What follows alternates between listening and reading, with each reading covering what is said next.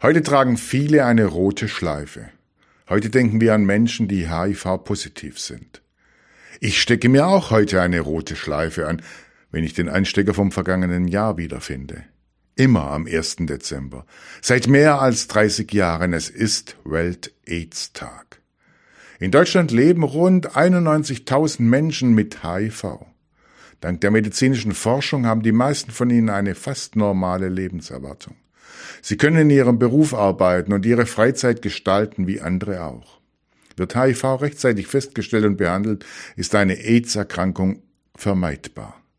Doch noch immer hat rund ein Drittel der weltweit knapp 40 Millionen Menschen mit HIV keinen Zugang zu lebensrettenden Medikamenten, darunter viele Kinder. Weltweit starben rund 680.000 Menschen im Zusammenhang mit einer HIV-Infektion. Daran erinnert der Welt-AIDS-Tag. Allerdings ist AIDS mehr als an einem Tag im Jahr die rote Schleife zu tragen.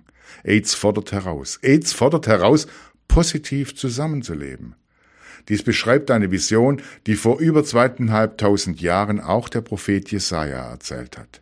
Da wohnt der Wolf beim Lamm, der Panther liegt beim Böcklein, Kalb und Löwe weiden zusammen, ein kleiner Junge kann sie hüten, Kuh und Bären freuen sich, ihr Jungen liegen beieinander, der Löwe frisst Stroh wie das Rind, der Säugling spielt vor dem Schlupfloch der Natter, das Kind streckt seine Hand in die Höhle der Schlange, man tut nichts Böses mehr und begeht kein Verbrechen mehr auf dem ganzen heiligen Berg.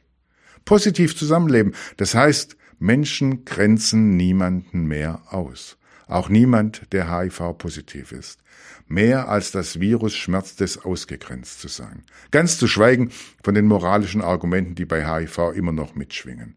Die einst todbringende Krankheit AIDS ist zu einer chronischen Krankheit geworden. Infizierte und Nicht-Infizierte können so miteinander leben, hofft Pastor Christoph Vetter aus Erzen.